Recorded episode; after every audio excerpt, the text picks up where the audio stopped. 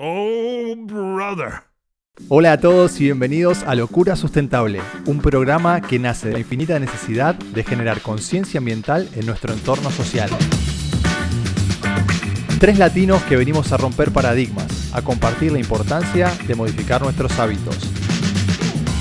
Este podcast será un cuestionamiento constante que trataremos de resolver junto con amigos, expertos y gente como vos y nosotros para lograr una vida más sustentable.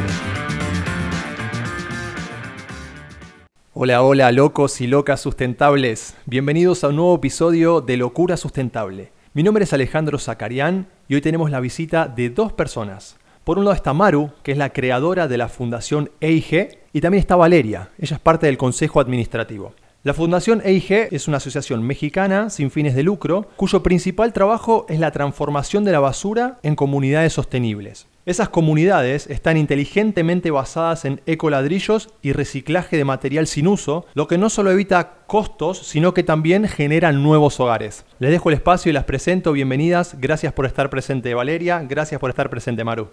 Muchas gracias por invitarnos. Gracias, soy mamá, Maru. Quisiéramos que nos cuenten cómo fue la historia de Fundación EIG y cuál fue el objetivo. Bueno, mi papá fallece en el 2015 y mi mamá decidió hacer una fundación a su nombre, Enrique Iturria García, son las iniciales EYG. Y al principio nos basábamos en llevar despensas, juguetes, artículos de limpieza, en Navidad. Íbamos repartiendo a las familias. Entonces se fue consolidando el proyecto para que se pudiera consolidar como una ABP. Para hacer una ABP tienes que trabajar todo el año, no nada más en Navidad. Entonces yo dije, bueno, tengo que trabajar con la gente. A mí siempre me ha gustado trabajar con la gente de más escasos recursos, la gente que vive en pobreza extrema, ayudar a la pobreza extrema. Empezamos con estas personas y yo les enseñé a hacer humus de lombriz, que es un fertilizante muy bueno para todos los jardines y como la gente que vive aquí en Monterrey, en este sector, tiene carretones y obviamente caballos. Entonces, a base de los caballos, les enseña a hacer el humus de lombriz, que tiene un proceso de seis meses. Entonces, reducíamos la basura y reducíamos el gas metano de esa colonia que se llamaba La Alianza. Ellos viven alrededor de la basura. Y una de las veces que fue Valeria, dijo mamá, hay que hacer algo con esto. Y empezó Valeria a investigar y sacamos lo de los ecoladrillos. Y luego Valeria, pues bueno, muy padre porque ellos decíamos, ¿y qué vamos a hacer con estos ecoladrillos? Este, la señora, pues yo no sé qué tiene en la cabeza. Nos pedía la popó este, de, las, vacas porque quiere que metamos basura en una botella PET. Entonces estuvimos explicándoles, es gente obviamente que no tiene estudios, muchos no saben leer ni escribir, pero con el tiempo aprendieron a ir metiendo su basura dentro de estas botellas. Y entonces después de ese tiempo que ya aprendieron, dijimos, ahora sí, ¿saben lo que podemos hacer con estas botellas? Les vamos a enseñar a hacer muros. Entonces decían, wow, no se me cae. Claro que no se te va a caer. Entonces tuvimos un proceso, ya tuvimos nuestra primera construcción, es un centro comunitario, donde toda la comunidad aprendió a construir. El proyecto que nosotros tenemos se llama CRC. ¿Qué significa? Que es construyendo, reutilizando y capacitando. También lo que nosotros eh, estamos haciendo, aparte de enseñarles a construir de esta manera sus casas, ya que viven en cartón, su piso es tierra, estamos reutilizando, por ejemplo, hicimos una limpieza en el río Pesquería, que está justo ahí al lado de donde viven. Juntamos más de 600 llantas que estaban ahí en la naturaleza. Toda la, la limpieza que hicimos la dividimos hay mucha gente que hace las limpiezas, por ejemplo, nada más los meten en bolsas y ya lo llevan al vertedero de basura. Y nosotros lo que hicimos es todo el PET lo llevamos a Allen.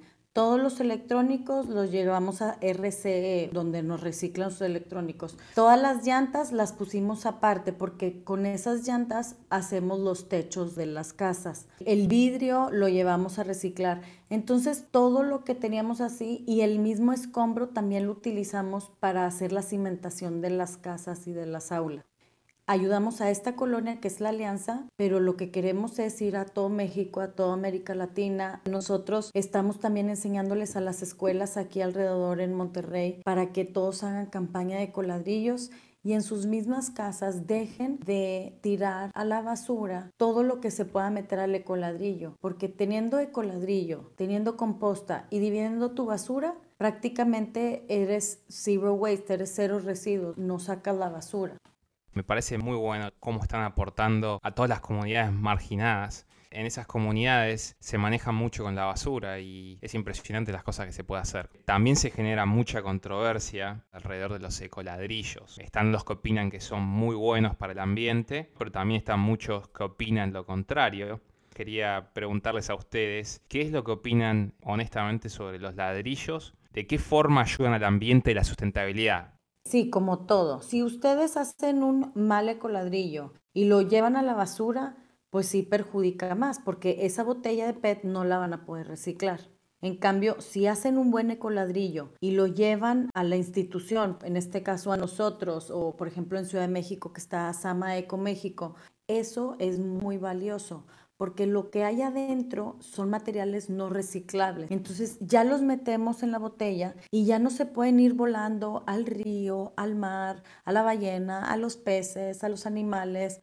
Más allá de todas las actividades que mencionaron y de todo lo que hacen para reducir esa basura, que hoy en día tengan casi 10.000 toneladas de basura menos, ¿tiene que ver con la capacitación que le dan a la gente, con los cursos que dan, o es meramente un logro alcanzado por la fundación? Pues es un poco de todo. Mucha gente que conocen de este proyecto les interesa y nos han hablado muchos colegios. Entonces, lo que hacemos es damos cursos en los colegios para que ellos mismos, los maestros, los directores, los mismos alumnos, se vayan y permean todo esta, este aprendizaje de hacer un buen ecoladrillo. Y con todo esto, desde que empezamos, hemos juntado más de 20 mil ecoladrillos. O sea, un ecoladrillo es casi como una bolsa grande de basura.